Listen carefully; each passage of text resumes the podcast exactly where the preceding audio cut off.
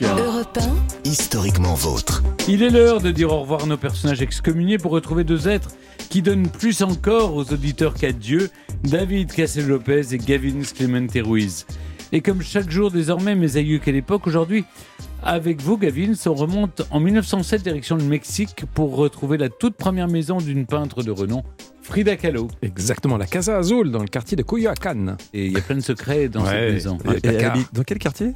Coyoacán. Coyoacán. Coyoacán. C'est très bizarre. Oui, Coyoacán. oui, oui. Et tout de suite, David Cassel-Lopez, vous nous parlez des origines du lapin du métro parisien. Ouais. Stéphane, vous nous avez dit euh, l'année dernière qu'il vous arrivait encore quelquefois de prendre le métro Mm. pour aller jouer vos pièces de théâtre euh, dans, euh, à Montparnasse. Moi, il m'arrive encore de le prendre, même si ces dernières années, euh, la bourgeoisie, disons, a un petit peu entamé ma fréquentation. Euh, Gavin, vous, vous m'avez l'air d'être très métro. Je, sais pas le prends, je le prends. Ouais, voilà. Mm. Et Jean-Luc, c'était quand la dernière fois, vous? Ah non, je, je prends très régulièrement. Ah oui, très régulièrement. Là, je suis contrôleur. Mais j'imagine quand même que vous voyez ce que je veux dire. Peut-être pas vous, euh, vous étiez pas sûr du lapin du métro. Je parle du lapin du métro. Le lapin du métro, ce personnage de fiction qui n'existe que sur des autocollants collés sur les portes du métro à Paris et qui dit aux enfants la même phrase sempiternellement. Cette phrase, c'est Attention, ne mets pas tes mains sur les portes, tu risques de te faire pincer très fort. Bon, vous allez me dire, qu'est-ce qu'on s'en fout d'un autocollant euh, avec un lapin Mm. dans le métro parisien? Eh bien, vous aurez tort.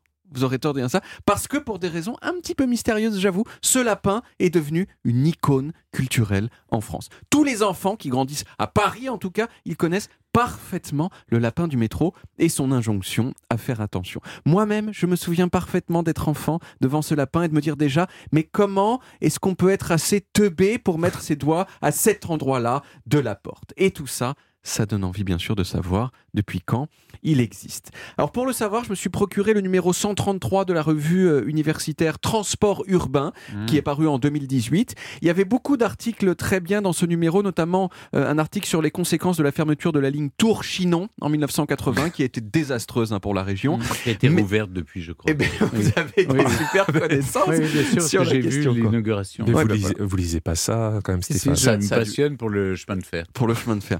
Surtout, dans ce numéro, il y avait euh, ce qui est sans doute l'étude la plus complète à ce jour sur l'histoire du lapin du métro. Pour connaître les origines du lapin du métro, il faut remonter aux années 70, celle de l'adolescence de Stéphane, Oui. de l'enfance de Jean-Luc et celle de mon absence d'existence, puisque je n'étais pas né. À la fin des années 70, la RATP était prise d'une sorte de fringale de com sur la sécurité usagée. Et elle a décidé d'axer le gros de cette com sur les dangers liés aux portes. Alors on pourrait penser que si elle a fait ça, c'est parce qu'il y avait plein de petits enfants qui se coinçaient les doigts dans les portes comme des cons, sauf que absolument rien ne permet de dire ça. Le seul accident impliquant une porte de métro dont la revue des transports a retrouvé la trace, c'est un monsieur qui est mort en 1927 après s'être coincé le visage dans les portes d'une rame parisienne.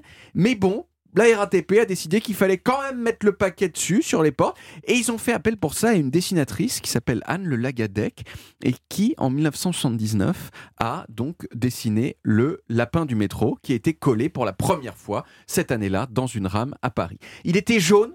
Il portait une salopette rouge. C'est lui que j'ai connu et c'est grâce à lui qu'aujourd'hui encore, mes mains sont intactes. Depuis, il a été relooké deux fois. Une première fois en 1986 où on lui a mis un pyjama jaune et une deuxième fois en 2014 par une agence de branding embauchée spécifiquement pour faire le job.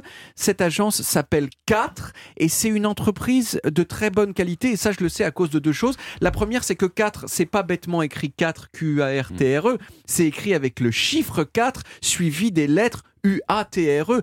Alors techniquement, ça devrait se prononcer 4 âtres, hein, mais c'est quand même inventif. Et si vous doutiez encore que 4 est une entreprise qui fait du bon travail, eh bien il suffit d'aller sur la page euh, LinkedIn euh, euh, de l'entreprise et vous lisez en toutes lettres que 4 est une agence de branding indépendante et enthousiaste qui prône un branding porteur d'un sens et d'une énergie communicatif. Parce que c'est vrai que très souvent, vous avez des agences de branding qui certes sont indépendantes et enthousiastes, mais qui prônent un branding dont l'énergie est nulle et du coup, euh, c'est moins bien. Le Ils vous ont payé combien pour faire leur pub Je sais pas s'ils vont aimer les quelques phrases que j'ai dites sur eux. Le lapin remanié par l'agence 4, il porte à présent un jean et un t-shirt jaune. Et surtout, on le voit maintenant souffrir dans une variété de situations inédites. Il se contente plus de se coincer les doigts dans les portes. Maintenant, il reste coincé carrément entre les portes et il se fait aussi mal aux pieds dans un escalator tous ces sacrifices pour que nous, il nous arrive rien de tout ça.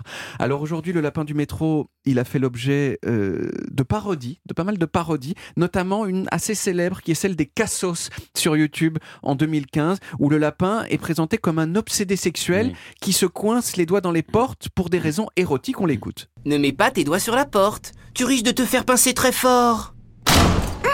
Et là, il jouit bien sûr de s'être fait coincer les portes, euh, les mains dans les portes lui-même. Et puis, même à la, à la, RATP, pardon, euh, le lapin n'est plus seulement un autocollant sur les portes, c'est aussi euh, une ligne de produits dérivés. Vous pouvez acheter un bob lapin du métro, des chaussettes lapin du métro à 19 euros, du parfum peut-être, je sais pas, et même des mugs lapin du métro. J'en ai acheté un, hein. il n'est pas encore arrivé, mais je vous l'apporterai quand je l'aurai ah, Volontiers. Voilà. Mais il pourrait envoyer d'autres messages, ce lapin. Mais c'est Par exemple, refuser de vous faire tripoter les fesses euh, quand vous êtes dans le ben, métro. Vous, croyez pas C'est bien, bien de faire des autocollants parce qu'il y a des gens qui, qui, acceptent ça, qui viennent dans le métro rien que pour ça. vous pensez vraiment que c'est nécessaire de faire un autocollant en disant non, vous ne devriez pas, pas savoir le nombre de gens qui vous tripotent dans le métro. Vous êtes fait tripoter vous-même bah, Ça arrive tout le temps. Mais aux heures de pointe, c'est quand même. Oui, les, fameux frotteurs. Les frotteurs. Mais il y a, eu des détournements féministes du, du lapin du métro qui disent si tu me tripotes, euh, tu vas te faire pincer très fort. Bah, c'est pas mal. C'est bien. Merci beaucoup, David. On retrouve les origines en podcast sur toutes les applis audio et en vidéo sur YouTube Dailymotion et sur le site europe1.fr. Europe 1, historiquement vôtre, avec Stéphane Bern.